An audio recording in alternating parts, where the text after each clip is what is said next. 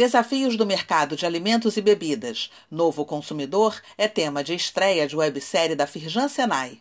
Especialista da COPEAD da UFRJ, Valéria Monteiro Pinho compartilhou pesquisas sobre os novos hábitos de consumo e deu exemplo de boas práticas de empresas fluminenses.